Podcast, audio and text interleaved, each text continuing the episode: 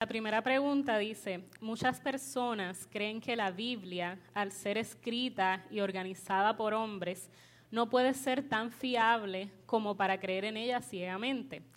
¿Hay otras referencias aparte de la Biblia para confiar en la fe o solo ese libro antiguo? Y le voy a pedir a Javier que por favor comience con esta pregunta. Buenas noches, querido hermano. Eh, primero que este, es un, siempre es un mal argumento decir que la Biblia pues no es un objeto de yo evidenciar como un libro histórico literario sobre evidencia para defender mi fe. Tenemos evidencia de extra, extra bíblica, pero la Biblia misma testifica de ella. Tenemos arqueología, la evolución científica siglo XVII se debió a la Biblia. André Pascual decía, más, ciencia, más Dios, menos ciencia, menos Dios. Eh, tenemos profecías, tenemos eh, arqueología, la unidad de la Biblia. La Biblia misma testifica que ella es verdad. Cuando alguien, si alguien me preguntara cómo yo sé que la Biblia no la escribió un hombre, si esa es la pregunta, ¿verdad? Eh, yo siempre me llega a la mente cuando me hacen esa pregunta que esa persona nunca ha leído la Biblia. Es imposible tú leer la Biblia con humildad y tú llegar a esa conclusión. Es imposible. No se podría. Eh, estamos hablando que la Biblia está escrita en un periodo de 1500 años, con un periodo de 85% de esos hombres nunca se conocieron, eh, con diferentes eh, personalidades de pastores, capitanes, jefes de, de militar, hablando en unidad del mismo tema, de un Dios santo, de que el problema enorme del hombre, que somos enemigos de Dios desde nuestro nacimiento, y que el plan de salvación desde Génesis hasta Apocalipsis es Cristo nuestro Señor y Salvador. ¿Cómo alguien podría escribir en dos mil años un libro sin conocerse, manteniendo su unidad. Eh, hace poco estaba leyendo un proverbio y decía que las hormigas no tienen líder. Yo fui corriendo a, buscar mi, información más, rápida que Google. Y, efectivamente, las hormigas no tienen líder, tienen reina, pero la, la reina no lidera. ¿Cómo la Biblia sabía? La tierra cuelga de la nada, dice Job. 1600 descubren que la tierra, ¿cómo sabía la Biblia? Te tengo muchos datos científicos. Podemos seguir ahí porque vuelvo y digo, la revolución científica fue la Biblia. Cuando Cristóbal Colón sale al mundo, él se fue confiado en la Biblia. La Biblia dice que el mundo es redondo. La Biblia testifica de ella misma. Eh, otra testificación que yo podría dar a favor de la Biblia es la transformación de millones de hombres a través de la historia. Asesinos, delincuentes, violadores, mi propia experiencia. Es imposible que alguien lea la Biblia con humildad y no sea como una baja doble filo que te haga ver qué tan pecador eres. Que ni tan siquiera 24 horas del día, y me estoy yendo a la exageración, puede llegar a un nivel de bondad como marca la Biblia. Es imposible. Eh, tenemos evidencia como ponerte el occidente, cómo se creó el occidente, eh, su ponemos oriente. Tenemos que el occidente se creó base de la Biblia, hospitales. La Biblia es un libro sobrenatural. El problema es que, como sabemos que la verdad, no la queremos leer. Porque si me enfrento a la verdad, me hago esclavo de la verdad. Cuando yo conozco la verdad, ¿cómo la niego? ¿Cómo es el libro más vendido? Desde la primera imprenta, primer libro impreso. Hoy todavía no ha perdido en venta y gana por millones y millones de volúmenes y es el libro menos leído. Porque si yo hablo de Mahoma, Buda o cualquier hombre que nunca afirmó ser Dios, pero hablo de la Biblia de Cristo, la gente sube la emergencia, como yo digo. ¿Por qué? Yo, sinceramente, hermano, cuando me hacen esa pregunta, siempre les contesto, es que simplemente no lo han leído. Porque la Biblia misma testifica a ella misma. No tengo que defender la verdad. La Biblia es como un león que se defiende sola. Yo añadiría dos cosas solamente, que está completo. Eh, número uno, la evidencia de los manuscritos, eh, de las copias de los manuscritos, de los libros más antiguos, eh, tiene una evidencia vasta, más que cualquier otra obra literaria de aquel tiempo. de alguna manera Dios preservó ¿no? esos manuscritos y se acercan a 40, 50 años de los originales, de los sucesos de, ¿verdad? por lo menos del Nuevo Testamento. Que ningún libro en la historia, ni, los filósofos, ni todas estas personas que estudian como verdad en, las universidades tienen tanta evidencia acerca de las copias de los manuscritos como la Biblia que se ha podido reconstruir el original en ese sentido. Y número dos, un argumento más filosófico, que la Biblia, el cristianismo, contesta los cuatro argumentos básicos de la vida, el origen, el propósito, la moralidad y la esperanza final sin contradecirse. Cualquier otra religión que intente contestar esas cuatro preguntas en algún punto se contradice. Pero cuando vamos a la Biblia, cuando la Biblia emerge la verdad de cada uno de esos cuatro puntos, no hay contradicción ninguna. Yo, haría una pregunta, hermano. Personas aquí que nunca han estudiado la Biblia con sinceridad y humildad. ¿Cuántas evidencias necesitas para creer? Yo tengo miles. ¿Cuántas evidencias?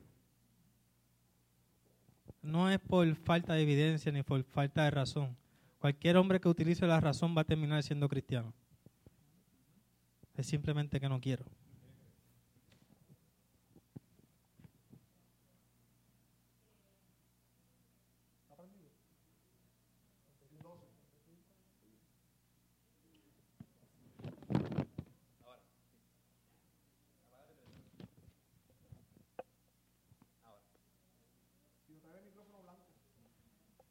Hay un micrófono blanco ahí. Sí, está funcionando. Bien, vamos a pasar a la segunda pregunta. Esta pregunta es para el pastor Oscar y dice, ¿es Melquisedec una aparición preencarnada de Jesús? Ay, perdón, es Víctor. Le toca a Víctor, le toca a Víctor. Ok, es Melquisedec una aparición preencarnada de Jesús y la persona pone, si no me equivoco, se llama una cristofanía. Hago la pregunta porque me tiene bien curioso el comentario que se hace sobre él en Hebreos capítulo 7.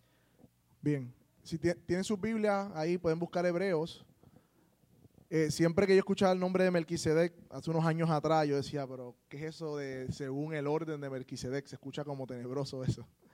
Eh, no había estudiado el, pasaje hace unos años atrás cuando era más, más joven. Y providencialmente el año pasado estudié la carta de, a los hebreos y estoy repasándola nuevamente, estudiándola con un hermano. Y precisamente discutimos el capítulo 7 y 8 esta semana. Así que tuve la oportunidad de volver a repasar estas verdades sobre, sobre lo de Melquisedec. Si tienen hebreo, hay, hay, tres contestaciones para eso. Hay, los teólogos, hay tres bandos, por decirlo de alguna manera. Eh, yo me voy a inclinar por uno y le voy a mostrar por qué me inclino hacia ese. Eh, para que sepan, una cristofanía o una ¿verdad? Este, teofanía es una aparición de Cristo en el Antiguo Testamento, no es la forma ¿verdad? como Jesús se reveló encarnado, sino de otra manera. Eh, como un ser que parece ser el Hijo revelado, pero eh, no en su mayor revelación como lo vemos en el Nuevo Testamento. Y hay varias en el Antiguo Testamento. Ahora bien, Melquisedec, hay personas que piensan que sí, que es una aparición preencarnada de Cristo. Hay otras personas que piensan eh, que ese personaje es como un tipo de ángel que vino en forma sacerdote y hay otras personas que piensan que simplemente fue un hombre eh, normal, ¿verdad? Eh, que era sacerdote. Y para entender por cuál yo me inclino más, voy a explicarles un poquito, ¿verdad?, acerca de, cómo llego a la conclusión. ¿Tienen hebreos con ustedes? La carta de hebreos en contextos judíos creyentes que habían aceptado o creído que Cristo era el Mesías, que Jesús era el Mesías, el Hijo de Dios, pero por, parece que por la persecución eh, estaban siendo presionados nuevamente a volver a qué? Al, al, judaísmo, a las costumbres judías. Recuerden que este es el primer siglo de la iglesia. Esto quizás para nosotros es un poco más fácil de dirigir, di, di, digerir, pero para un judío entender eso, que había crecido bajo la ley, tenía otras expectativas, se le era difícil, pero había suficiente evidencia de, de las profecías y de los cumplimientos proféticos para creer que sí Jesús era el Mesías, pero estaban siendo tentados de nuevamente a volver al judaísmo. Pues el escritor de la carta de Hebreo lo que hace es, lo que hace es elevar a Jesucristo sobre todas las esferas posibles, no solamente Jesucristo, sino su sacerdocio y el pacto, para que los judíos pudieran ver y entender que Jesús sí era entonces ese Mesías prometido. Capítulo 1 de Hebreos, si lo tienen ahí, lo primero que dice el primer versículo, que Dios habló muchas veces que, de muchas maneras y de muchas formas, ¿quiénes? Por medio de quiénes? De los padres y por los profetas. Pero en estos últimos tiempos nos ha hablado por dónde? Por el Hijo. Ya el autor dijo, sí, Dios nos habló por los, padres, por los patriarcas, por los profetas, pero ya es a través del Hijo. La última palabra es el Hijo. Ya está estableciendo, ¿ves? Ya dejó los profetas y ya dejó a los, a los padres atrás y puso el Hijo. Quien dice que es la misma imagen de su sustancia. Pero un poquito más abajo van a ver que el autor toma texto, esto, este, este es la, la, técnica del escritor de Hebreo, va al Antiguo Testamento y del Antiguo Testamento usa los versos para eh, argumentar a favor de que Cristo es el Hijo de Dios. Y dice, a quienes de los ángeles, ¿verdad? Dios le dijo, tú eres mi padre y tú eres mi hijo. A quienes les dijo, yo te he engendrado, este, de manera, ¿verdad? Eso tiene otras connotaciones, pero ninguno de los seres angelicales, Dios tuvo una relación como la tuvo con su Hijo Jesús. Por ende, dice que los ángeles todos le adoren. ¿Qué está haciendo ahí? Jesús es mayor que qué? Que los ángeles, ¿verdad? Eso también, ese argumento lo sigue trayendo en el capítulo 2. Si pueden pasar la página, no vamos a estudiar el hebreo completo, pero para ver la línea de argumentación de cómo él lo hacía el escritor para entender por qué llegó a la conclusión que voy a llegar ya mismo y que les voy a decir. Número 2, capítulo número 2, nuevamente vuelve al Antiguo Testamento y vuelve a los Salmos y dice que a todo dominio se lo dio aquí en el versículo 8. Si Dios puso todas las cosas bajo sus pies, entonces no hay nada que le esté sujeto, hablando del Hijo. Por ende, el Hijo tiene que dominio. Yo me imagino, recuerde que cuando leemos una carta, los escritores es como escuchar una conversación de teléfono por el otro lado. Tú, no sabes qué está diciendo el que está allá, pero por lo que tú escuchas de este lado, tú te imaginas por dónde va la cosa, ¿no? Así que imagino que la mente de ellos dijo, no, Moisés. Moisés sí es nuestro profeta. Moisés sí es el, que el fundador de la ley. Capítulo 3, ¿qué hace el, qué hace el escritor? Sí, Moisés. Moisés fue que eh, el, el, sirviente de la casa, pero mayor gloria tiene quién? El constructor. Y apunta a Cristo nuevamente. Y sigue advirtiendo contra la incredulidad porque hay evidencias contundentes. Capítulo 4 trabaja el tema de reposo. Y en el tema de reposo dijo que hay todavía un nuevo reposo que no fue que le dio el de la tierra prometida, sino que habló de otro día usando los salmos. Estamos viendo cómo él usa el Antiguo Testamento para argumentar eh, y apuntar a que Cristo era. ¿Está bien? Capítulo 5. Entonces dice Jesús es que el sumo sacerdote, el versículo 14, eh, perdón, el versículo 1 dice que todo sumo sacerdote es escogido por los hombres, pero que Jesús no fue escogido por hombres, sino que fue designado por Dios mismo. ¿Ok? Capítulo 6, vuelve a advertir contra la apostasía porque las, las evidencias son contundentes, ¿no? Y entonces llegamos al capítulo 7, que ahí que habla de Melquisedec. Entonces, ¿qué hace? Qué, ¿Qué está pasando al otro lado de la conversación? Pues los judíos tienen que estar diciendo, espérate, tú me estás diciendo que Jesús es sacerdote. Nosotros tenemos a los levitas. No puede haber sacerdote a menos que no sea por la línea del, de Leví. Recuerden que de las doce tribus, eh, la tribu de Leví no tuvo terreno, no tuvo tierra, no se le dio tierra, sino que iban a dedicarse a qué? Al servicio del Señor, ¿no? Iban a dedicarse al templo, al mantenimiento del templo, y el pueblo, con las ofrendas y los diezmos y todo lo demás, mantenían a esas personas para que pudieran servir al Señor. Así que el argumento que me imagino que estaba en la mente de lo que estaba leyendo la carta es que no, no si no es a través de Leví no puede ser sacerdote. ¿Qué hace el autor entonces de Hebreo? Oye, ¿ustedes no se acuerdan que antes que viniera la ley, había un sacerdote que se le apareció por ahí a quién?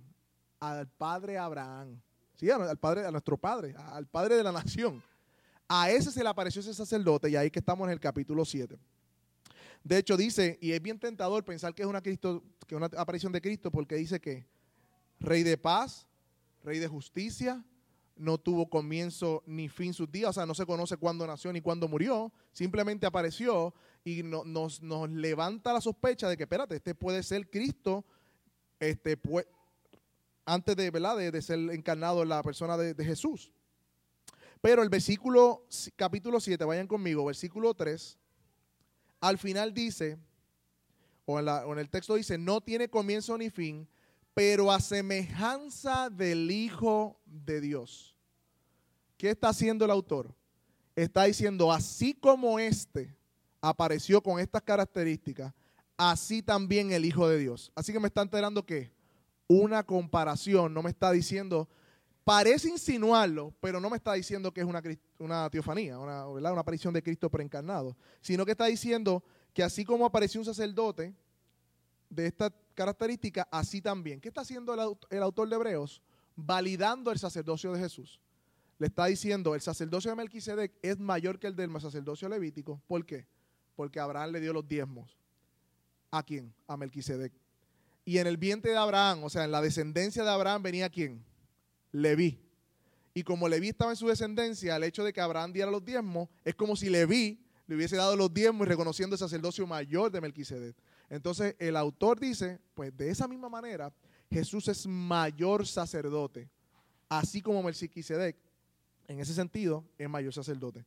Así que la respuesta, ¿verdad? Desde las tres respuestas que le pude dar, por la argumentación del libro de, de Hebreos, estoy viendo que él está apuntando a Cristo, no está diciendo que ese es Cristo, sino que así como Melquisedec apareció de la nada, sin principios y fin, rey de justicia, rey de Salem, y Abraham le dio los diezmos, lo reconoció como mayor, y Leví sirvió a través de Abraham, así Jesús es mayor sacerdote que los de Leví.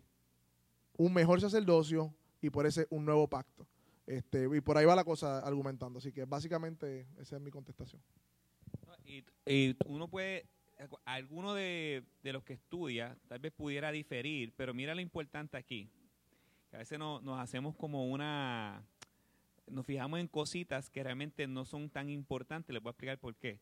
La importancia ahí es el sacerdocio de Jesús. No sé si lo vieron. O sea, el punto culminante aquí, si es un tipo, si es un antitipo, es, no es el tipo, es la importancia del sacerdote de Jesús, porque si ahora mismo eh, ah, no hubiera evidencia, no hay evidencia de que Jesús vino de la tribu de, Leví, ¿dónde vino Jesús?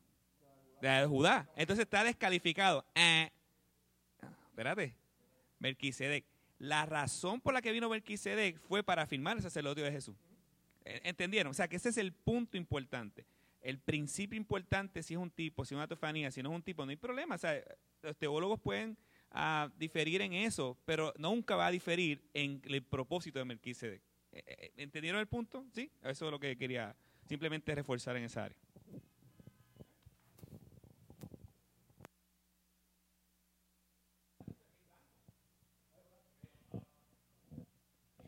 Bien, vamos a pasar entonces a la tercera pregunta que dice, ¿puedo decir con certeza que el ángel del Señor en el Antiguo Testamento es la segunda persona de la Trinidad? Sí. Ya que analizando un poco veo ciertas similitudes con Jesús y veo una grande diferencia entre el ángel del Señor y los otros ángeles. Le voy a pedir al pastor Oscar, por favor. Yo diría que eh, la respuesta rápida es el 99.9% que sí. Y ese punto uno es por mi culpa, por mi imperfección y mi, y mi falta de poder entender todo lo que hay en la palabra. Eh, um, pero la respuesta un poquito más larga viene siendo... um,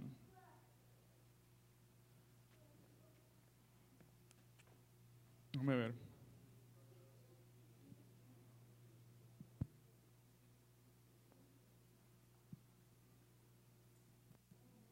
El propósito de... es, que, tengo varias notas aquí y estoy pensando por dónde empezar. Es a través de la figura del ángel del Señor, utilizada mayormente en el Antiguo Testamento, que se revela, eh, eh, se revela en diferentes partes de la Biblia, es que Dios está haciéndose visible. Recuerden que Dios no puede mostrarse al mundo, porque si Dios viene al mundo, como Dios, su santidad nos aniquila. ¿Verdad? Entonces, a través del Antiguo Testamento vemos formas de Dios que se van presentando al mundo de una manera que el mundo sí lo puede ver, que la gente, los hombres de Dios sí lo pueden ver sin morir. ¿Ok? E- em- empezando por, por- por- esa parte. Ah, entonces se hace visible a nosotros por medio de esta figura que es el ángel del Señor, eh, que tiene muchas similitudes a, a quien es Jesús. Eh, tiene eh, en, en- en varias narrativas bíblicas vemos cómo este ángel se presenta, habla, pero toma también de los atributos no compartidos de Dios dentro de esa conversación y dentro de esa relación con estos personajes. Por ejemplo, tenemos en, en Génesis 16:7 cuando Agar eh, está en el desierto, eh, desesperada, deja, un ni- deja a Ismael y dice, aquí estoy, ya voy a morir, Dios ven por mí. Génesis 6, 16, 7 dice, el ángel del Señor encontró a Agar en el desierto junto a un manantial de agua en el camino que lleva a, Ash- a- a Shur.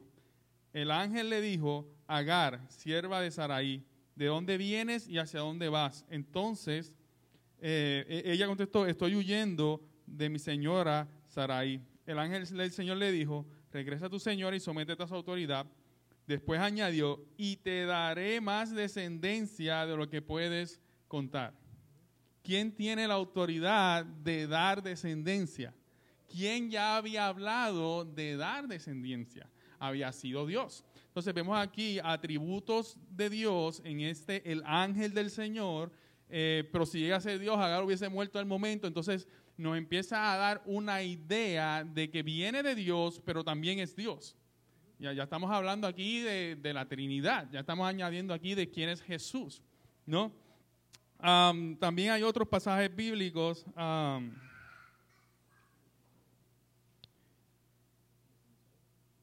eh, tenemos eh, luego con Abraham, cuando Dios lo prueba con Isaac, eh, ocurre una conversación muy parecida también, donde el ángel del Señor le dice a Abraham, por cuanto no me has negado a tu hijo, ¿a quién le negó, a quién no le negó Abraham su hijo? A Dios.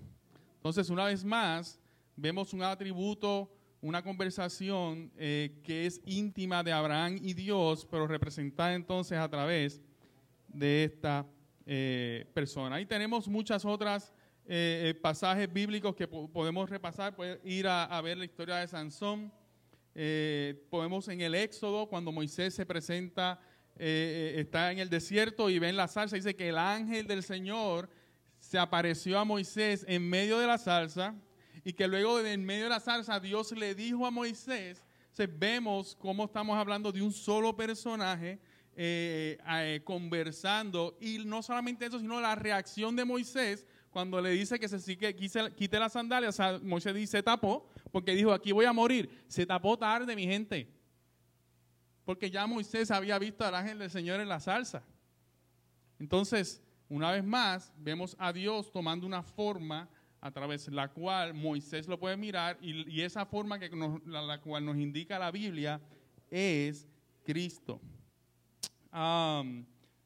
Y al llegar al Nuevo Testamento entonces, ya no se habla de Jesús como el ángel del Señor, sino que cuando se, se habla de ángeles se, se dice de que un ángel, ya empezando eh, eh, en los evangelios, un ángel le dijo a José, un ángel de Dios le dijo a un ángel, se refiere a un ángel, no a el ángel del Señor. Entonces, eh, eso es uno de los distintivos que, que podemos ver en eso. Entonces, a, a Jesús no se refiere ya como el ángel del Señor. ¿Por qué? Porque ahora Jesús no es el ángel del Señor, sino que Él es Emanuel, Dios con nosotros. ¿Para qué, ¿Para qué hablar del ángel del Señor cuando eso pudo haber traído mucha más eh, eh, confusión y, y mucho más problema para entender cuál era el propósito de Dios? Cuando vemos a Jesús en su propósito, Él mismo dice que Él vino a qué? A revelarnos al Padre. Una vez más, como lo vimos actuando en el Antiguo Testamento. Él vino a revelarnos al Padre. Él mismo dijo, el que me ha visto a mí, ha visto al Padre. Eh, otra vez, esa, esa unión, esa, eh, eh, ese uno con Dios, porque Dios es un solo Dios, eh, eh, se refleja también en esa enseñanza de Jesús. Y al final, casi al final de su ministerio, vemos en la transfiguración donde Jesús toma, se revela en esa manera del ángel del Señor, por decirlo así, ¿no? Como ya estos antiguos lo habían visto, y cuando los discípulos ven, ellos se quedaron como que, ¿qué es esto que está pasando en este momento? ¿Por qué? Porque definitivamente ellos vieron que eh, Jesús tomó la forma eh, gloriosa, eh, mostrando la gloria de Dios. Y para terminar, tenemos también que Jesús, al venir a, re- a revelar al Padre, ese lo tenía por aquí, que- pero creo que no lo escribí, pero prácticamente, entonces en esa transfiguración él, se muestra, muestra esa gloria eh, y los discípulos quedan convencidos y otras cosas que vamos a ver eh, eh, a través de la palabra es cómo entonces estos personajes reaccionan a ese ángel del Señor, se le adora y el ángel, y el ángel del Señor no niega que se le adore, sino que acepta la adoración, acepta las ofrendas. eh, ese tipo de cosas nos deja saber a nosotros, porque si ya ser un ángel y ese ángel toma el lugar de Dios para recibir la adoración, déjeme decirle que ese ángel está peor que Satanás ahora mismo. ¿ok? Entonces, vemos, vemos cómo, cómo esos atributos no compartidos de Dios, vemos cómo se refiere eh, la figura eh, de Dios revelándose ¿verdad? en la figura de Cristo o en ese ángel del Señor y cómo ocurre un cambio cuando llega el Nuevo Testamento. ¿Te- ¿Quedó algo, al- algo que no quedó claro? El aspecto de la revelación progresiva de Dios. también- La revelación progresiva de Dios, donde Dios poco a poco va revelando cada vez más, cada vez más, cada vez más, y en Cristo ya esa revelación entonces queda completa. Ya Dios se revela tal como Él es en Cristo, ya no hay por qué esconder en, la- en una figura del ángel del Señor.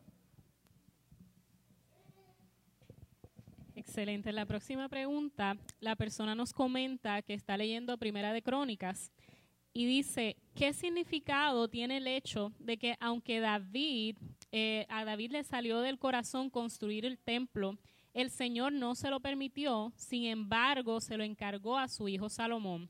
Y la razón inmediata que da el texto es, mas Dios me dijo, tú no edificarás casa a mi nombre, porque eres hombre de guerra y has derramado mucha sangre, en Primera de Crónicas 28.3. Pero siento que hay algo que no estoy captando eh, que comunica más de lo que dice ese pasaje. Pastor Andrés, ¿qué nos puede decir de esta pregunta? Yo creo que la persona dio un esclavo porque hay algo más que no com- que comunique ese pasaje y es muy cierto. Ok. Ah, voy a tratar de ser lo más breve, voy a ser más breve que Víctor, que dio una clase teológica aquí. Este, pero fue bueno, porque nos Estamos en enseña, Génesis. nos enseña a, a interpretar la Biblia. Gracias, Víctor. Pero en general, ah, el pasaje que estamos argumentando está en segundo... ¿Qué? No, tranquilo, no te pongas, no te pongas, estate tranquilito. Este, el pasaje que, está, que estamos diciendo eh, está en Primera de Crónicas, capítulo 28, versículo 3. Pero se contesta en Segunda de Samuel, capítulo ah, 7, donde Dios hace el pacto con David. Así que si quiere, vaya allí un momentito, no vaya a una clase, no se asuste. Usted va a estudiar eso en su casa. Yo simplemente le voy a decir los principios que hay aquí y que sí es cierto que hay algo más, eh, más, más claro. Eh, sí, siete. Lo primero que tenemos que ver en segunda de Samuel, para bueno, antes de ir a segunda de Samuel, Hebreos deja algo bien claro. Hebreos capítulo 17, 24, dice que Dios no habita en templos construidos por hombres. Eso es un principio muy claro. Así que tenga ese principio en su corazón antes de entender esto. Ah, eh, segunda de Samuel capítulo 7 dice, ah, aconteció que cuando ya el rey habitaba en su casa, después de que Jehová le había dado reposo de todos sus enemigos en, eh, en, eh, en derredor, dijo el rey al profeta Natán. ¿Qué dice ahí? ¿Dijo Dios o dijo el rey? Dijo el rey. O sea que la iniciativa va a venir de quién? ¿De Dios o de David? De David, ok. Dijo el rey al profeta, mira, ahora yo habito en casa de cedro y el arca de Dios está en cortinas. En pocas palabras está diciendo, yo estoy, yo habito mejor de donde está el arca. Es una preocupación genuina. Yo no puedo estar mejor que donde está, mire mi entre comillas, Dios. Ok. Dice, y Natán dijo al rey, ¿quién dijo, Dios o Natán? Natán, ahí no está Dios en ningún lado. Era un profeta de Dios, pero Natán dijo al rey, anda y haz todo lo que está en tu corazón, porque Jehová está contigo. Esa es la evidencia de que Natán es un ser humano, porque dio un consejo no conforme a la voluntad de Dios. En ningún lado de la Biblia dice que Dios en ese momento iba a enviar a David a hacerle una casa, eh, una casa, un templo literal. No, vamos a ver. Sigamos leyendo un momentito. Ah, dice entonces, ah, rapidito, avanzar. Ok, mire la respuesta de Dios en el, el versículo 4 al 7. Mire la respuesta de Dios. Aconteció que aquella noche que vino palabra de Jehová a Natán diciendo, ve y di, a mi siervo, así ha dicho Jehová. He ahora viene la palabra de Dios. Mire lo que dice. Tú me has de edificar casa en, en que yo more. Ciertamente yo, yo he habitado en casa desde el día en que saqué a los hijos de Israel de Egipto hasta hoy. Eso tiene un contexto importante, no voy a entrar en eso ahora, sino que he andado en tienda y en tabernáculo. Y en todo cuanto ha andado con todos los hijos de Israel, he hablado yo palabra alguna, he hablado yo palabra alguna de, las tribus de Israel, a quien haya mandado a, apacentar a mi pueblo de Israel, diciendo, ¿por qué no me habéis edificado casa de cedro? En pocas palabras, David está haciendo algo que Dios nunca le mandó a hacer.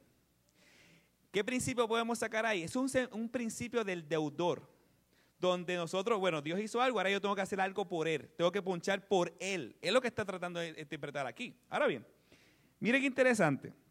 Miren cómo entonces Dios utiliza este evento, que ahora vamos a contestar la pregunta, cómo Dios utiliza este evento para algo más glorioso, para algo que realmente sería impresionante. Ok.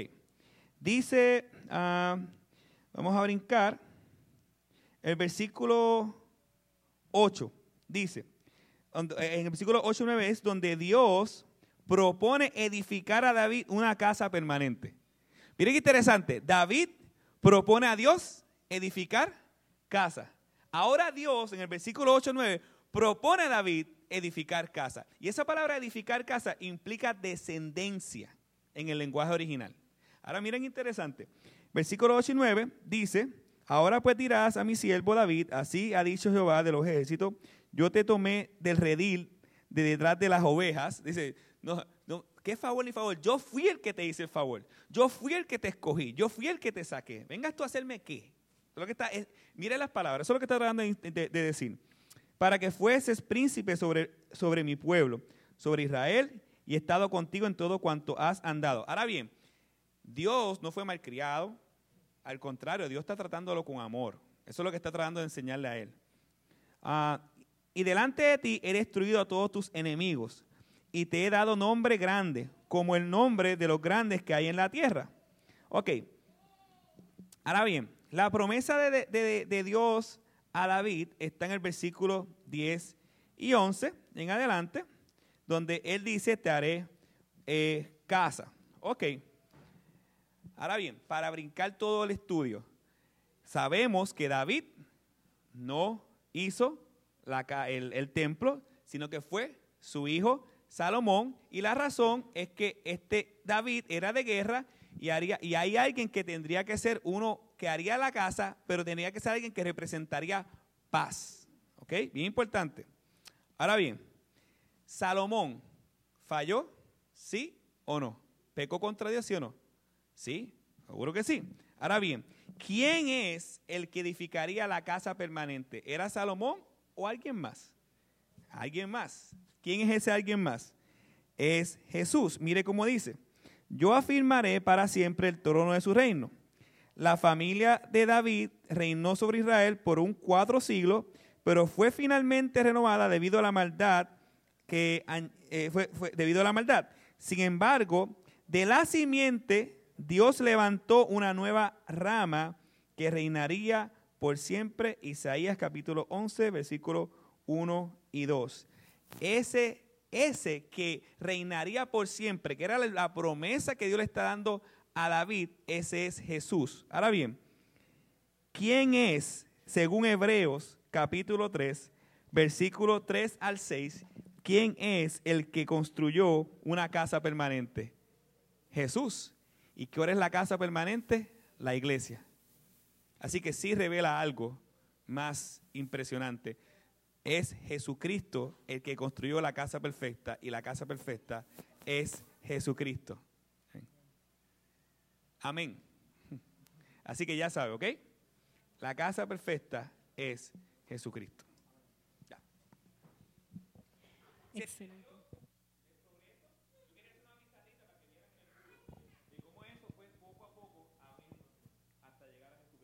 Pero le pasaste a Pichi. Las próximas preguntas que vamos a estar discutiendo están ¿verdad? englobadas en una sola porque tienen que ver con lo mismo y dicen, ¿qué es el noviazgo? ¿Qué hay del sexo antes del matrimonio? ¿Cuál es el objetivo de casarse? ¿Qué hay del matrimonio después de haber pasado por un divorcio? ¿Y por qué no debo unirme en un yugo desigual? Y me gustaría que el pastor Andrés nuevamente conteste estas Sí. preguntas. Ah, el matrimonio, eh, digo, el noviazgo, perdóneme, es básicamente, tú puedes buscarlo en Google, como dijo Javi, no tengo problema con la definición de matrimonio de Google, voy a ampliarlo un poquito más. Eh, digo, perdón, el noviazgo. Dice, a modo general es una relación que existe entre dos personas que se van a casar. Muy bien, una relación no sexual, importante. Ah, pero de manera más bíblica, yo diría que antes de definir el noviazgo, debe- debemos definir lo que es el prenoviazgo. ¿Ok? ¿Por qué el prenoviazgo? Porque es una, el prenoviazgo es un examen. Es un examen. Donde dos personas se, se empiezan a conocer con el fin de crear una amistad para identificar ciertas ah, cosas en la vida de ambos. Eh, ¿Qué debemos identificar? Número uno, debemos identificar ah, si esa persona ama a Dios sobre ti mismo. Número uno. Número dos, debemos identificar si esa persona con, es salvada, si ha nacido de nuevo. Ah, número tres, debemos identificar si esa persona cumple o va encaminado a cumplir lo que dice Efesios capítulo 5, donde un hombre ama a su mujer incondicionalmente como Cristo amó a la iglesia y una mujer se somete al hombre como a Cristo.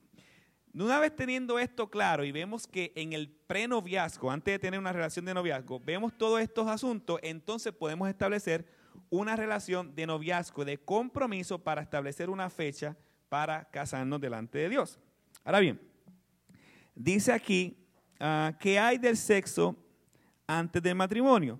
En resumida, es algo bien sencillo lo que le voy a decir, se llama pecado. El sexo antes del matrimonio es pecado. Ahora bien, hay tres componentes en el matrimonio para que usted entienda por qué es pecado.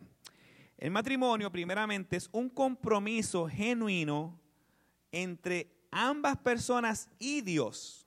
¿Ok? Número uno, ese es el primer elemento del matrimonio. El segundo elemento del matrimonio es la consumación, que es el acto sexual, donde ya por fin este compromiso eh, se une eh, con el acto básicamente sexual.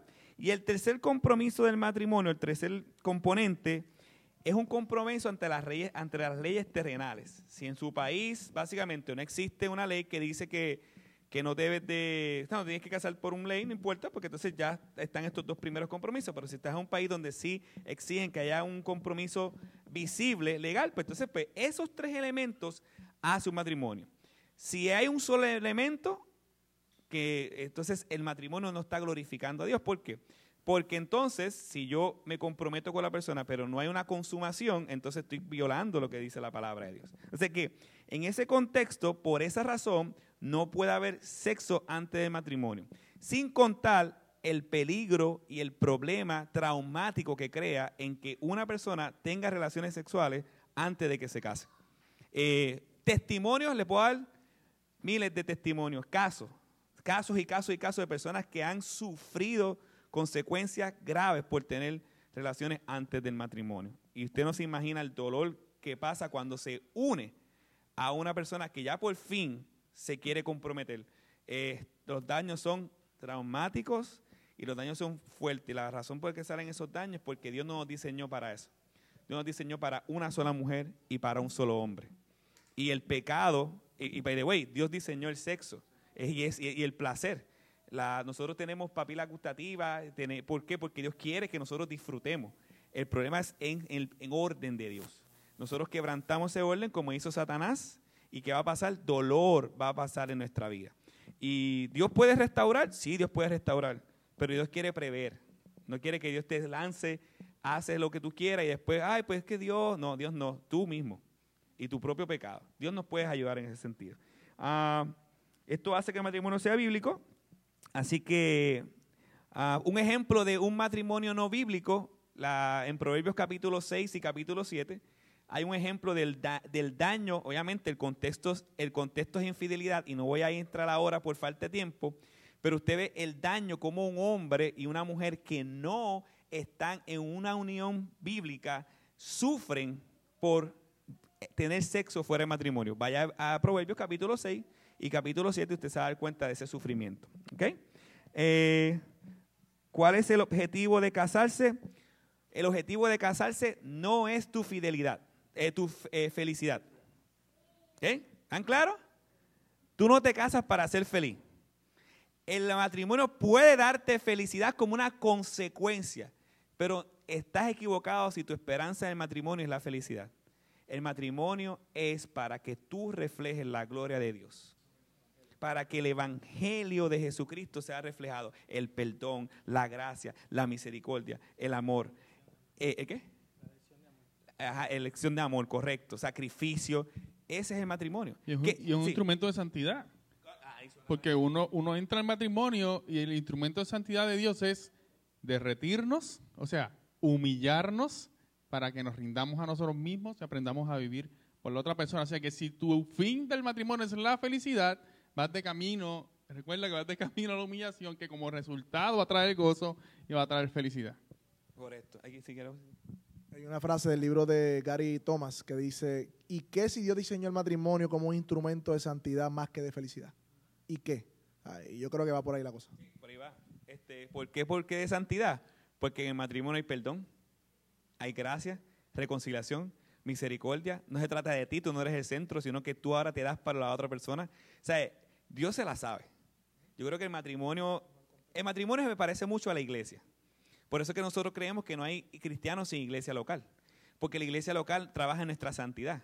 Y el objetivo del creyente, nosotros fuimos predestinados a salvación, no para salvación, sino para santificación.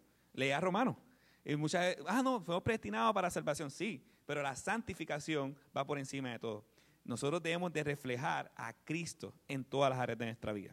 Ahora bien, ¿qué hay? Estoy diciendo rápido porque yo sé que el tiempo. ¿Qué hay del matrimonio después de haber, después de haber pasado un divorcio? Pues básicamente, ah, bíblicamente sí te puedes casar, no vayan a pensar que no. Eh, ahí les puedo dar la prueba de eso, ah, pero primero quiero dividirlo en dos áreas. Número uno, la naturaleza del matrimonio. La naturaleza del matrimonio, ¿verdad? Ah, requiere que el hombre y mujer pues, se unan eh, para hacer una sola carne. Ah, la mujer es la ayuda del hombre. Ah, Dios creó a los seres humanos ¿verdad? para complementarse. Nosotros creemos en el complementarismo, que hombre y mujer son diseñados completamente diferentes, pero iguales en dignidad iguales en valor delante de Dios, pero se complementan el uno al otro. El mito que usted cree que la mujer y el hombre son iguales, eso es del Satanás, eso es de, de Dios. Los hom- si, usted cree que el hombre y la mujer son iguales, usted tiene un problema, una ceguera espiritual y ceguera literal. Porque si, si tu cerebro está dañado, porque la forma de pensar del hombre y la mujer son diferentes, el físico, por amor a Dios, algo tan básico, es diferente, las carteras son diferentes. El, punto, es que somos diferentes completamente. Sí, la forma, seguro. Eh, eh, hay un ah, Brain of Two Tales, ah, es un, un pastor que hizo un, eh, describió el cerebro del hombre y la mujer de forma jocosa. Él dice que el cerebro de la mujer es espagueti, el cerebro del hombre son cajitas, y está la cajita de la nada y sale eh, así. Pues, es la realidad, somos diferentes en todo el sentido de la palabra. Pero sobre todas las cosas, no somos diferentes para competir, sino para complementarnos. Nosotros somos complementos el uno al otro. Ah, bien. Habiendo dicho todo esto de la naturaleza del, matrimonio, puedo seguir hablando más, pero no quiero ser como Pichi. La naturaleza del divorcio es importante. Dios aborrece el divorcio. Dios odia el divorcio. Puede ir a Malaquías eh, capítulo 2, versículo 14 a 16, lo puede marcar. Dios aborrece el divorcio. Ah, porque Dios no nos diseñó para divorciarnos. La ley restringe el divorcio también. Es importante que usted entienda. Va a la ley bíblica. Deuteronomio 24, 22, Génesis eh, 21, aunque no es ley, pero hay un principio ahí. Ah, así que es bien importante. Jesús prohibió el divorcio como un contrato a la voluntad, a, a la palabra de Dios. ¿Por qué? Porque cuando tú vas a la Biblia, en aquel contexto donde Jesús estaba, el divorcio era un relajo. Tú te divorciabas si la mujer no cocinaba bien. Tú te divorciabas si no te atendía bien. O sea, el divorcio era un... Y Dios estableció el requisito para el divorcio, que era la infidelidad. Eh, digo, el, eso digo otra palabra, no era infidelidad.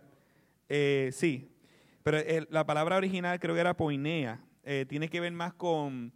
eh, way, que viene la palabra pornografía, pero es, eh, es infidelidad, pero no solamente con la parte de ser infiel físicamente, sino también de corazón, correcto. Eso es lo que quiero traer. Es es más que eso, ¿ok? Ah, sí, dilo. La Biblia dice que nosotros los cristianos debemos amar a nuestros enemigos, ¿verdad? ¿No? Y yo- en el libro que leímos del matrimonio decía, si nosotros fallamos en amar a nuestras esposas y decimos que ya no los amamos y por eso nos vamos a divorciar, hemos fallado como cristianos. Punto.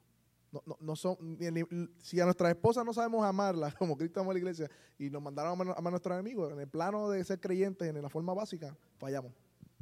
Así que, en manera literal, usted puede ir a Primera de Corintios capítulo 7 y establece también aspectos sobre el divorcio, pero sí, si la pregunta es si una persona que se divorcia se puede volver a casar a la luz de la Biblia, sí, dentro de los parámetros que vemos en la Biblia, ah, que están en Primera de Corintios 7, están en los evangelios, entre otras cosas.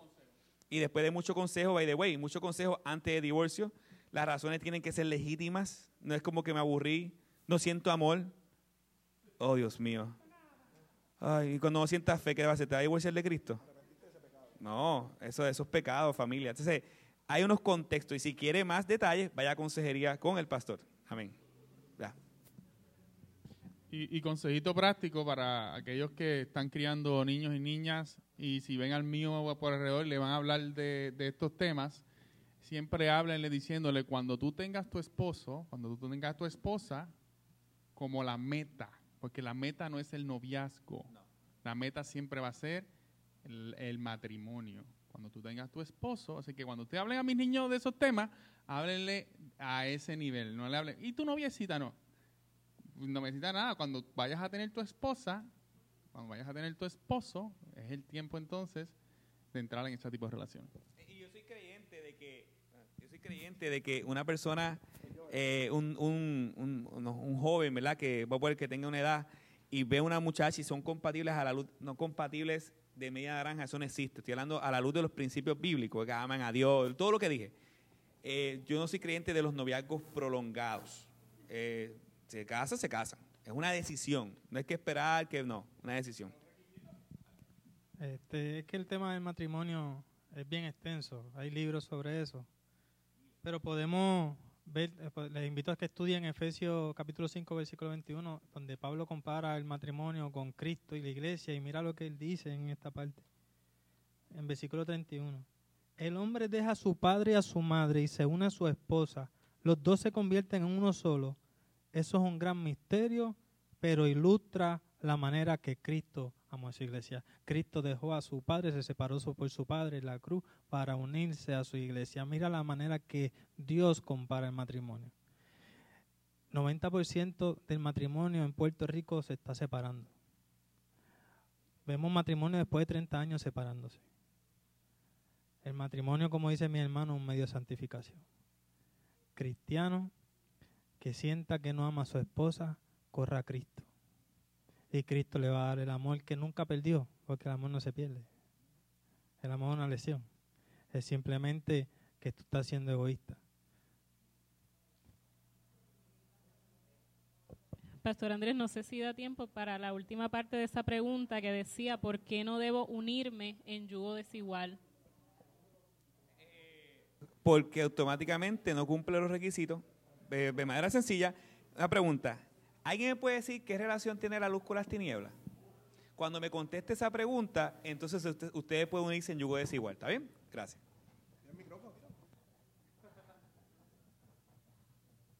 Si necesita más información, yo lo dije.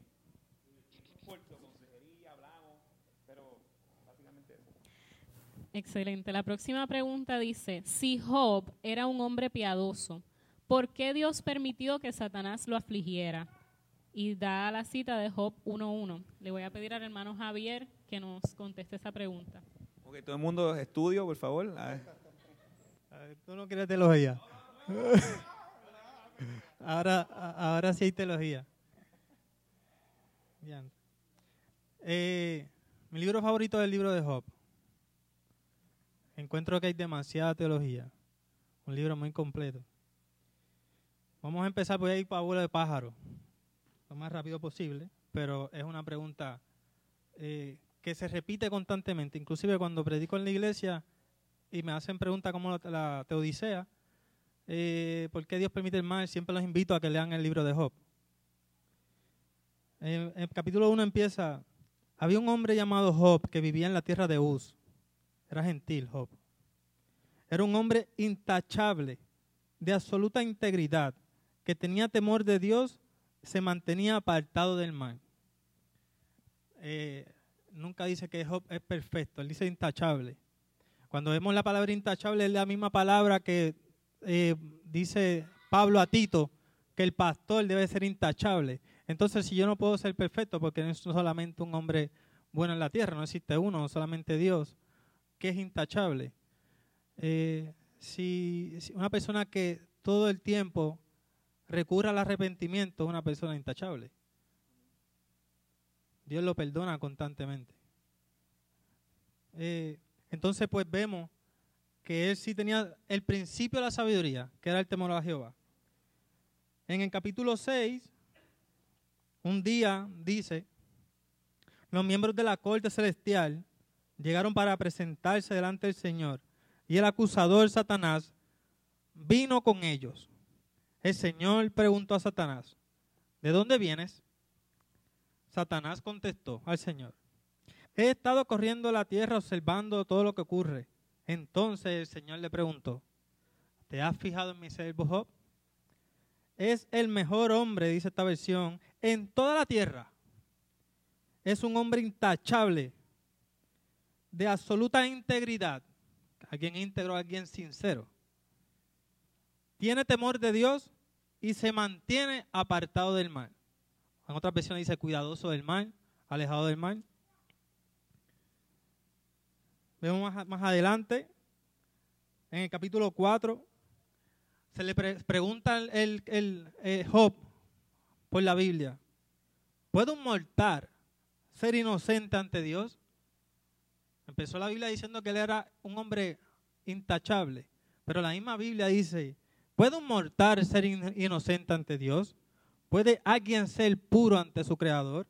Si Dios no confía en sus propios ángeles y acusa a sus mensajeros de necedad, ¿cuánto menos confiará en los seres humanos hechos de barro?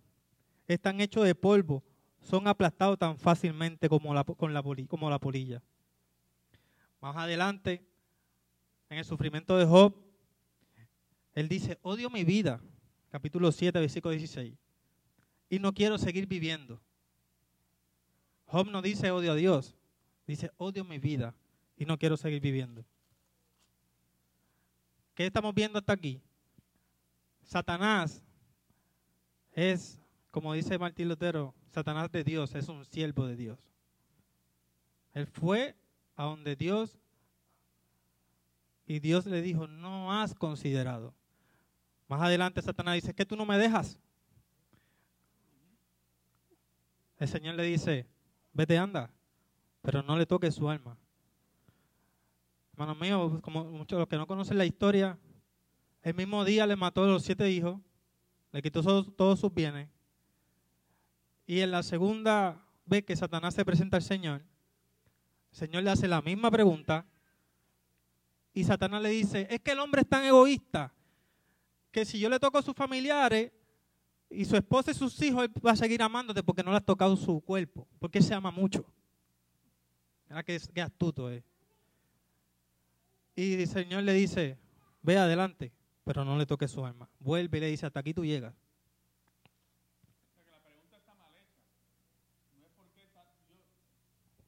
porque Dios permitió que Satanás sufriera, eh, que Job sufriera, sino por, por qué Satanás, por qué Dios envió a Satanás a afligir a Job.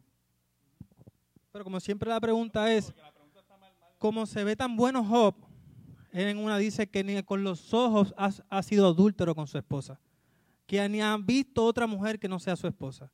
Job, al principio, él ofrendaba por sus hijos, por si alguno de ellos había pecado y se había olvidado de arrepentirse. Un hombre íntegro, recto. Dice más al frente, qué frágil es, el ser humano, qué breve es la vida, llena de dificultades. La vida no cambia, el ser humano no cambia. ¿Quién podría sacar pureza de una persona impura? Voy más adelante. Llega el momento que Job, en su sufrimiento, hace esta pregunta en el versículo 16. Dios me odia y me despedaza con su enojo. Rechina los dientes contra mí y me atraviesa con su mirada. La gente me abuchea y se ríe de mí. Con desprecio me dan bofetadas en mi mejilla y una turba se junta en mi contra. Dios me ha entregado a los pecadores y me ha arrojado en la mano de los malvados. Yo vivía tranquilo hasta que Él me quebró y me tomó por el cuello y me hizo pedazos. Después me usó como blanco y ahora sus arqueros me rodean. Sus flechas me atraviesan sin misericordia y el suelo está empapado en mi sangre. Yo veo a Cristo ahí. Pero un Cristo que no se, no, no, no preguntó, no se quejó. Yo veo a alguien más mayor que Job. Y quiero ser puntual en eso que acaba de decir Javi. Cuando nosotros vemos la historia de Job, usted no se puede identificar con Job. Usted no le llega ni a los tobillos a Job. Usted ni es Jobcito. Ni la J usted tiene de Job. Escúchenme. Al final, yo sé que vas a hablar de eso, no voy a mencionarlo, pero al final de todo el libro de Job, vemos que Job apuntaba a alguien más. Y tenemos un mejor Job que se llama Jesucristo. De eso. Como dije, en Job hay mucha teología. Él profetiza que él sabe que su redentor vive. Job tenía una lucha, pero siempre se mantuvo en su integridad. Vemos su humanidad que empieza a cuestionar a Dios. Como dije, para tratar de ser lo más breve posible, voy al capítulo 38 donde Dios aparece. Aquí personas que podría ser que no son creyentes. Todavía no han puesto su fe en el Señor por nuestra incredulidad, por nuestro odio al Señor. Como dije al principio, no por falta de evidencia ni por razonamiento, por nada más que sea solamente mi, mi impiedad. El Señor le hace 78 preguntas a Job. Les voy a mencionar dos o tres. ¿Quién es este que pone en duda mi sabiduría? Con palabras tan ignorantes. Prepárate, muestra tu hombría, porque tengo algunas preguntas para ti. ¿Qué sostiene, su cimiento, qué sostiene la, tierra sus cimientos? ¿Y quién puso su piedra principal? Mientras las estrellas de la mañana cantaban a coro y todos los ángeles gritaban de alegría. Dime quién, si tan sabio eres.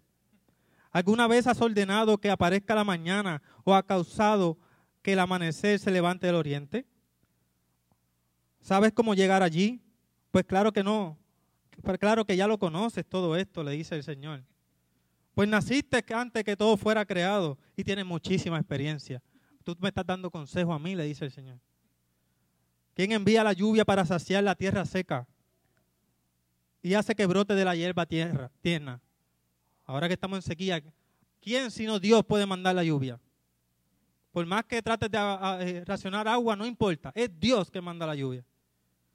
¿Conoces las leyes del universo? ¿Puedes usarla para regular, para regular la tierra? Miren esta pregunta. ¿Quién da la intuición al corazón y el instinto a la mente? Esa la pregunta se la hacemos a cualquier ateo. ¿Quién me da mis pensamientos? ¿Quién me da las leyes en mi mente? ¿Cómo yo sé desde niño, sin que nadie me enseñe, que abusar de otro niño es malo?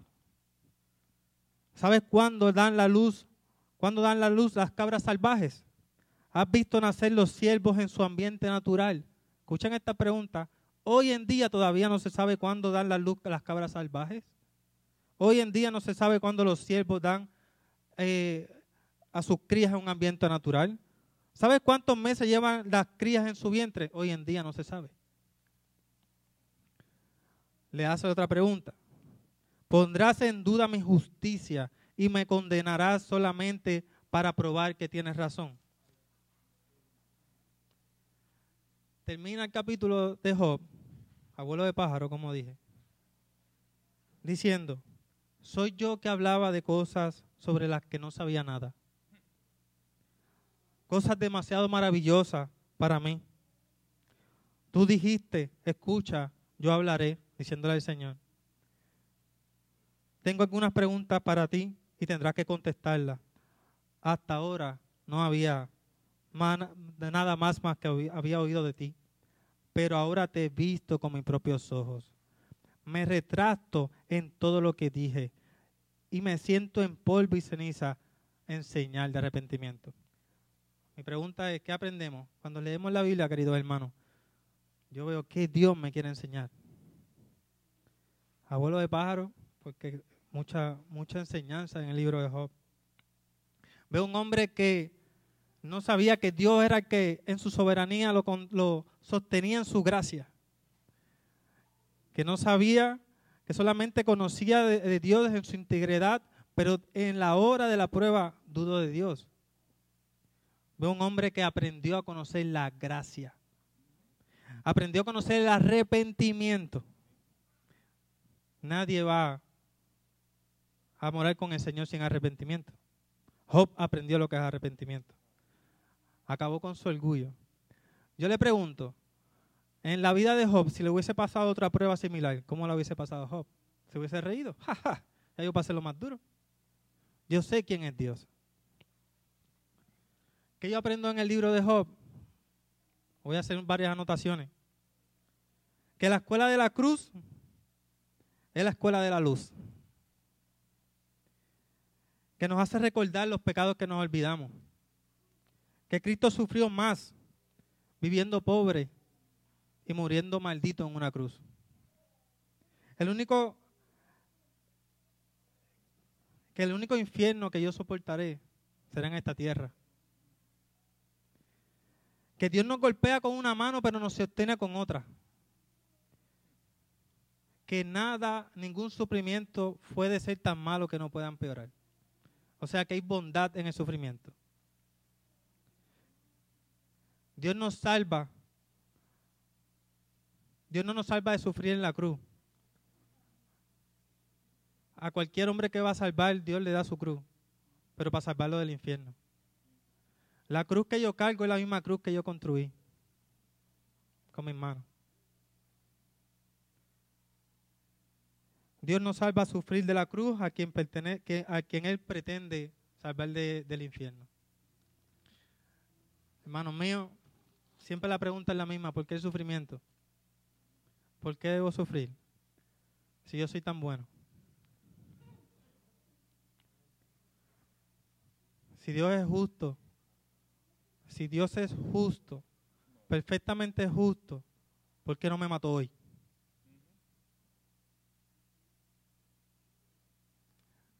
Si, él, si Jesucristo era, era el Hijo de Dios, ¿por qué Dios lo despreció? Cualquier cristiano real va mal su sufrimiento después que lo entiende. Porque el sufrimiento me lleva a la cruz. Este es el cristiano. El que no cree. Padre que ama disciplina. Yo no disciplino hijos que no son míos. El que no cree y sufre, porque todos sufrimos.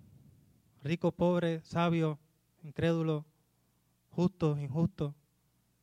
Pero el que no cree, no tiene fe, el sufrimiento lo que hace es condenarlo más. Porque el sufrimiento debe ser un medio de gracia para llevarme a Cristo. Pero el que odia a Cristo le echa la culpa a Dios del sufrimiento. En el Padre nuestro decimos, hágase tu voluntad. Y cuando sufrimos decimos, tú no sabes, ¿por qué me haces esto? Pues tu oración es hipócrita. Él es sabio, hermano. Conozcan a Cristo. Y, y, a veces, pues, poca fe, mucha fe, no importa la medida de fe, es la misma fe que salva. Pero Dios siempre, sus caminos son sabios y correctos y perfectos. Y cuando permite sufrimiento en mi vida, es para santificarme más, para más nada.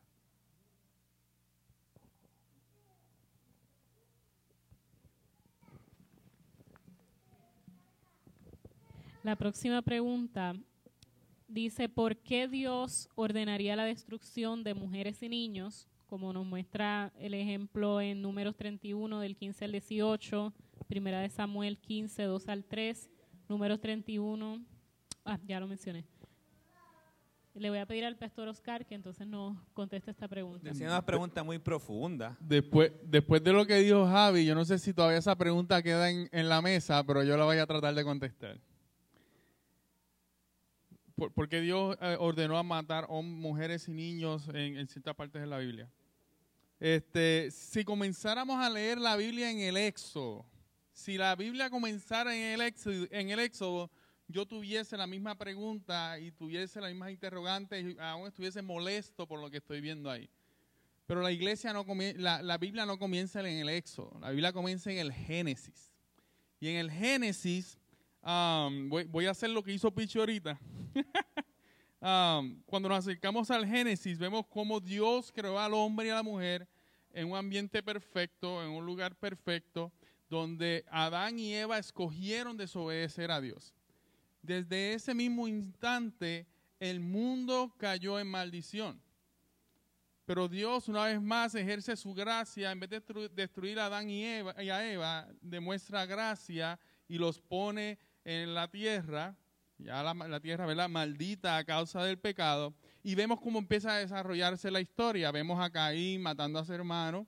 Vemos entonces cómo ahí se dividen los, los linajes entre los hombres de Dios, que eran aquellos que temían a Dios, y los hombres de, y, los hijos de los hombres, eh, que eran aquellos que, que vivían en rebeldía contra Dios. Cuando estos dos linajes comienzan a mezclarse, se crea un caos en el mundo y Dios envía un diluvio. ¿Se acuerdan de esa historia de Noé? ¿No se ha preguntado o no se ha dado cuenta que en ese diluvio murieron hombres, mujeres, niños, bebés, mujeres embarazadas, adolescentes? Dios eh, pasó juicio a causa del pecado. Vemos el patrón, pero es un patrón que no empieza en Dios, sino es una consecuencia de una decisión que el ser humano ha ido tomando. Así que Dios ejerce juicio. Luego salen de, eh, eh, luego podemos ver cómo eh, a través de la historia vemos luego Sodoma y Gomorra, otra vez, una vez más, vemos a Dios pasando juicio sobre una ciudad que a través de su pecado ha llegado a tal punto que una vez provocan la justa ira de Dios. Y en Sodoma y Gomorra murieron hombres, mujeres, niños. ¿Por qué? Porque Dios emitió juicio sobre aquella ciudad. así que en estos pasajes que estamos viendo, ya vemos, si, miramos para atrás, vemos cómo ya, vemos el patrón de cómo el hombre a causa del pecado tiene que ser, ¿verdad? Eh, hay que pasar juicio sobre él y cómo Dios pasa misericordia en la humanidad, pero pasa juicio también sobre aquellos eh, que, son rebeldes, ¿no? Y, son enemigos de Dios. Así que cuando guiamos estos pasajes, Dios está sacando al pueblo de Israel. Uno era el de Éxodo, el otro era el de Primera de Samuel. por ejemplo, eh, Éxodo 23, 23 Dios le está hablando al pueblo de que no se mezcle con, pueblos eh, fuera del, o sea, que no se, no se mezclara con otras naciones. Dice, no te inclinarás a, a sus dioses, ni los servirás, ni harás como ellos hacen ante los, antes, los destruirás del todo y quebrarás totalmente sus estatuas. Y unos versículos más adelante continúa diciendo, no harás alianza con ellos, ni con sus dioses, en tu tierra no habitarán, no, se- no sea que te hagan pecar contra, mi eh, contra mí, sirviendo a sus dioses, porque eh, te será de tropiezo.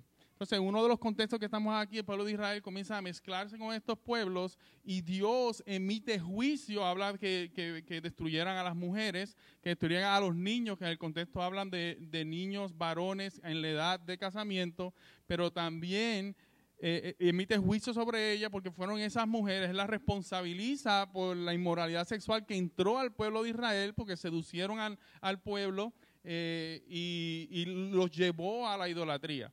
Eh, pero dice a las virgencitas, a las niñas vírgenes, a esa Dios no emitió juicio sobre ellas porque en, ese acto ellas no habían entrado eh, para recibir el juicio por el cual Dios está emitiendo en ese momento. Así que prácticamente cuando nosotros vemos ese tipo de órdenes, especialmente en, el Éxodo, es Dios cuando saca al pueblo de Israel de, de Egipto para llevarlo a tierra prometida, en el camino Dios va emitiendo sus juicios en contra de aquellas generaciones, aquellas naciones que se han resistido, que se han vivido en rebeldía y ofendiendo constantemente a Dios. Y ese juicio cae sobre la nación completa, pero también vemos la gracia de Dios.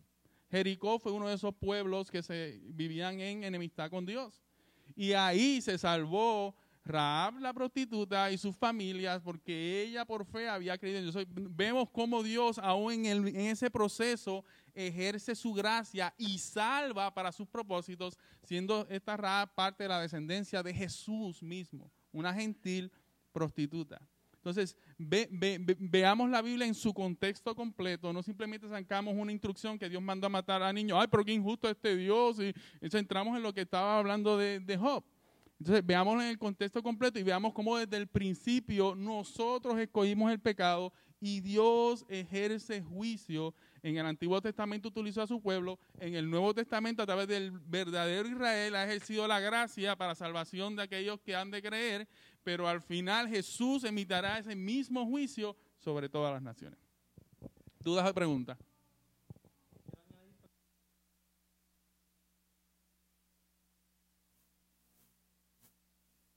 Perdone. Como dice el hermano, hay que leer su contexto. Y como dije, ¿qué me quiere enseñar la Biblia? ¿Por qué Dios pone la historia? Hay muchos principios. Vemos a, en Samuel 28, 18, Dios dice que Él está airado con Amalek, que, su, que al día su ira. Dios estaba en guerra contra Amalek. Dios le declara la guerra contra Amalek. ¿Qué Amalek representa?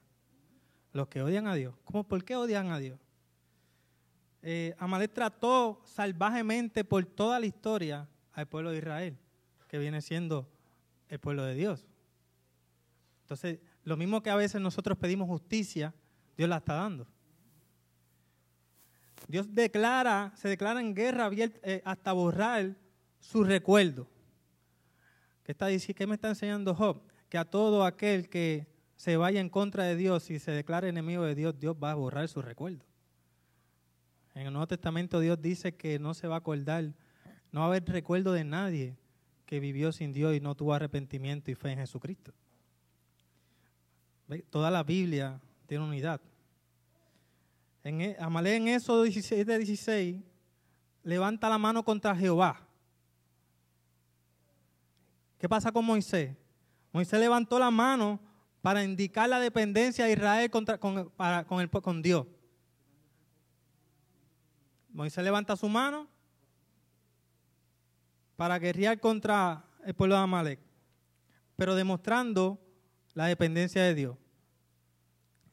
Eh, Amalek detestaba al pueblo de Dios de generación en generación, como lo vemos hoy en día. Y así lo vemos. Así vemos los países comunistas, los países sin Dios, como todavía odian a Dios y Dios de- derrama su ira contra ellos. La pregunta esencial, ¿Por qué Dios mata a los niños? A veces queremos ser más santos que Dios. Yo voy a tratar de enseñarle, pero ustedes pueden buscar en su teléfono una foto de Hitler cuando pequeño.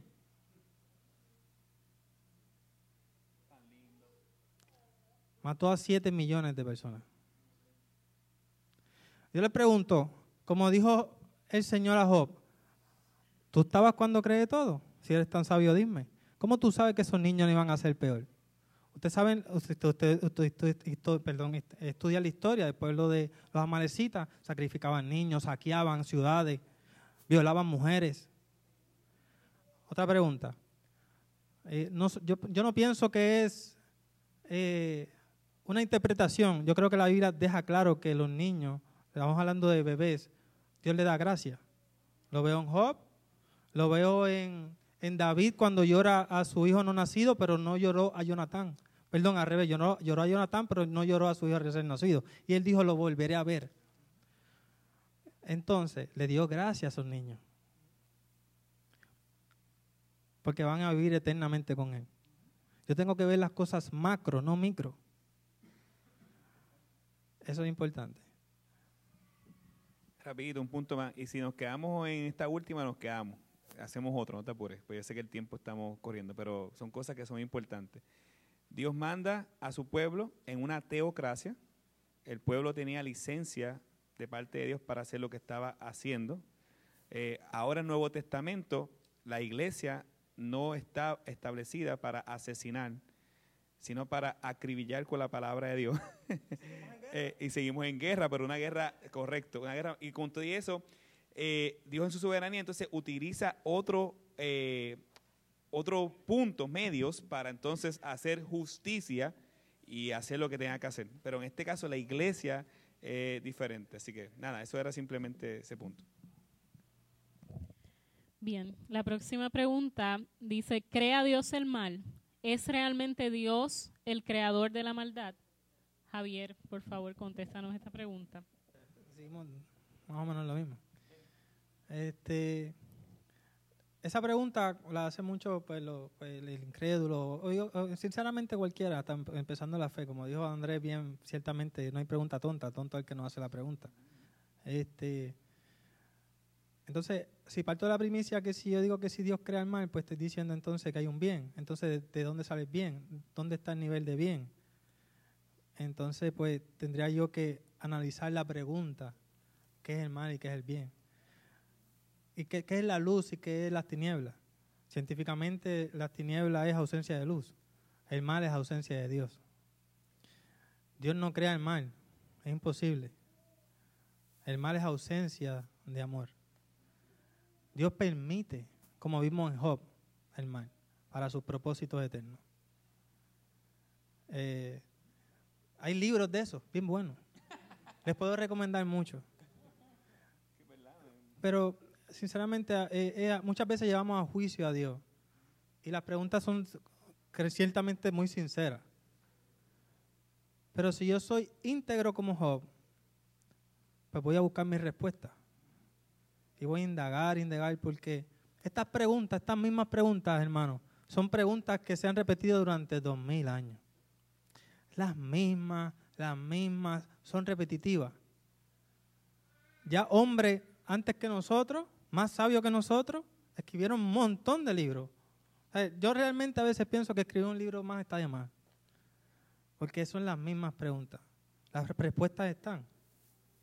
Este, sigan a Cristo y contesten sus preguntas con objetividad. Y sus preguntas van a estar, porque la verdad siempre está. Nadie puede quitarla. La próxima pregunta. la próxima pregunta nos dice, ¿por qué la Biblia dice que Juan es aquel Elías que habría de venir? Pastor Andrés. Rápido. Esa es una profecía de Malaquías capítulo 4, versículo 5, donde dice que ah, vendría a Elías nuevamente. Ah, y después tú vas a ver con el Evangelio de Lucas, que dice que el espíritu de Elías estaba sobre él, haciendo alusión de que a Elías, que era uno de los grandes profetas de la Biblia, ah, regresaría para hacer un propósito. Obviamente, no estamos hablando que Elías literal vino, eh, sino que el espíritu de Elías rebosaba sobre Juan el Bautista para el propósito. ¿Cuál es el propósito? Apuntar a Cristo. ¿Cómo es? Apuntar el camino, seguro. Eso está en la Biblia. No sé si le contesté la pregunta, pero realmente es una profecía cumplida. Hay personas que piensan de que todavía Elías no ha venido. Pues, yo digo, esa persona que piensa que todavía Elías no, eh, no ha venido, pues esa persona no es cristiana, porque no ha leído la Biblia. La Biblia es clara que dice que Juan el Bautista era el Elías que estábamos esperando. Y no es que literalmente era Elías, sino que el espíritu de Elías eh, vendría así. el ministerio, era un ministerio que era parecido a lo que estaba haciendo Elías. ¿Algo más? ¿Cuál es la próxima pregunta? Es como cuando vemos a un deportista y decimos años después, esa persona eh, se desarrolla como tiene el espíritu de Roberto Clemente en su actitud de jugar béisbol. Es lo que está queriendo decir.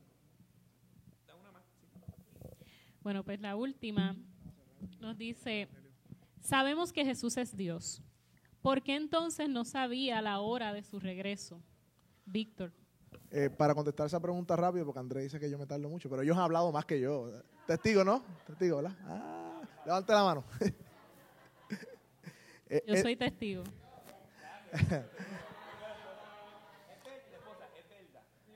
es una pregunta tricky, ¿verdad? Si, Jesús era Dios, ¿cómo no sabía la hora de su venida? Porque él dice que ni aún los ángeles, ni siquiera el Hijo, solo el Padre que sabe la hora de ese regreso, ¿no?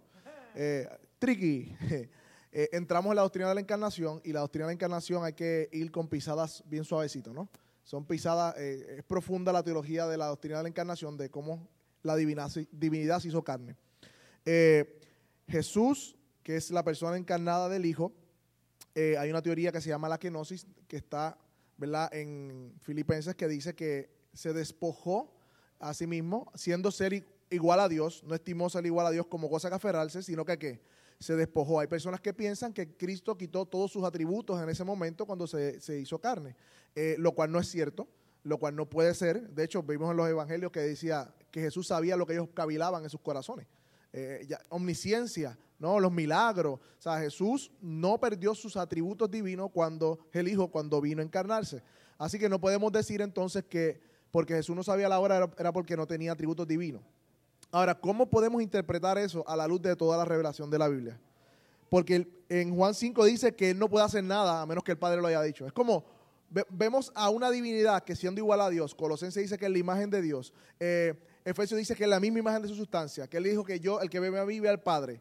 No podemos decir que Jesús no era Dios. No, hay forma de, que la Biblia pueda afirmar una cosa como esa. Y entonces, ¿cómo contestamos a pregunta si era Dios y no pudo contestar o decir que es solamente el Padre? La única manera viable a la luz de toda la interpretación bíblica es a, través de la relación padre e hijo. Jesús en su humanidad, cuando se encarnó, eh, asumió ¿verdad? la naturaleza carnal y voluntariamente en su asociación con el Padre se sometió en su característica de hijo y se sometió a lo que el Padre quería que él conociera en ese momento. Esa es la única manera viable para poder interpretar ese pasaje de que Jesús no sabía el día y la hora cuando, o sea, que solamente el Padre. Eso quiere decir que Jesús en ese momento, y esto para mí es impresionante, y vamos a terminar ¿verdad? con el Evangelio, no solamente se humilló haciéndose carne, encarnándose. No solamente se humilló ya haciéndose carne, sino que siendo Dios limitó por someterse al Padre su divinidad al punto de que conoció solamente lo que el Padre le daba a conocer en ese momento siendo encarnado. Eh, eso debe volarnos las cabezas. Eh, el que creó el universo con la palabra de su poder, aquel que, que, que, que, dijo en Juan 17, Padre, la gloria que tuve contigo antes de que el mundo fuese, eh, dámela nuevamente. Ese, es, ese, esa divinidad, el Hijo, vino, se humilló de esa manera eh, para entonces eh, emular la sumisión o de hijo a padre y el Espíritu Santo se somete entonces al, Hijo y al Padre. Y también está la doctrina de la Trinidad. Y la pregunta de por qué, lo podemos, te lo paso ahora. Para que, el asunto de la doctrina de la Trinidad. El Hijo se somete al Padre y el Espíritu Santo se somete al Padre y al Hijo, voluntariamente. Este, y eso Él lo está moldeando aún en este momento del Evangelio donde vemos que Él dice que no conocía la, el día y la hora, eh, que solamente el Padre en su sola potestad. La pregunta es por qué, dice Andrés. Sí, yo le dije a Víctor que por qué. ¿Por qué se somete? ¿Por qué restringe? Y la contestación más rápida se llama amor. Andrés, pero ¿cómo que amor? Amor. Porque Él lo hace para poder Él compadecerse de nuestras debilidades. Hebreos capítulo 4. Si no fuese así, Él no pudiera entenderte. O sea, Él se restringió para ser similar a ti. Y dice la Biblia que fue tentado en todo, pero sin pecar. Él hizo lo que hizo para que nosotros hoy en día, número uno, tuviéramos a alguien que pudiéramos, que pudiera socorrernos, socorrernos y entendernos. Y podemos acudir a Él para hallar el oportuno socorro, porque Él pasó por todo lo que nosotros pasamos, siendo aún Dios. Así que yo creo que esa parte es importante. Y para terminar con el Evangelio, como estamos hablando de, Hebreos 2, dice que si Dios le puso todo bajo su poder, aún así le vemos sujeto a Dios, dice el versículo, versículo 8 de Hebreos 2. Todavía no vemos las cosas sujetas, sin embargo, vemos que Jesús fue hecho un poco inferior a los ángeles, coronado en gloria y honor, padeciendo muerte. Así, por la gracia de Dios, la muerte que sufrió resulta en beneficio de quién? De todos. En efecto, a fin de llevar a muchos hijos a la gloria, le convenía que Dios, para quien por medio de quien todo existe, perfeccionara mediante el sufrimiento al autor de la salvación, tanto el que santifica como los que son santificados tienen un mismo origen, porque Jesús no se avergüenza de llamarlos hermanos. Jesús se identificó a tal nivel por nosotros, por gracia y por amor, que limitó su deidad en ese momento para poder entonces representarnos ante el Padre como el Dios hombre. Eso para todos debe volarnos la cabeza, debe humillarnos y decir, Dios mío, qué gracia tan grande tú has tenido para con nosotros, que a pesar de nuestros pecados, a pesar de nuestra rebeldía, a pesar de toda mi vida, cuando pienso en, mis intenciones de corazón, aún haciendo lo bueno, hacemos por las razones equivocadas, para ser visto, para ser eh, eh, renumerado, lo que sea. Todos esos pecados, a pesar de todo eso, Señor, tú te humillaste de esa manera. Te hiciste siervo a nivel de identificarte con nosotros como pecadores. Y no solamente eso, sino que fuiste a la cruz, Señor, y Allí en la cruz nuestro Señor Jesucristo recibió la maldición por el pecado que era para nosotros. Y yo creo que ese el mensaje del Evangelio debe entonces, eh, ¿verdad? para ir terminando esta sesión, eh, que fue predicado a través de todas las contestaciones de la pregunta de alguna u otra manera, hacernos reflexionar y, vivir para la gloria y la gracia del Señor. Eh, nada. Básicamente yo creo que vamos a tener que dejarlo hasta ahí. Faltaron dos o tres preguntas. Este, googleela, no mentira. eh, pero nada, eh, esperamos que la podamos contestar. No, no haga eso, un disparate es eso. Vamos a, a ver si la podemos contestar en el chat.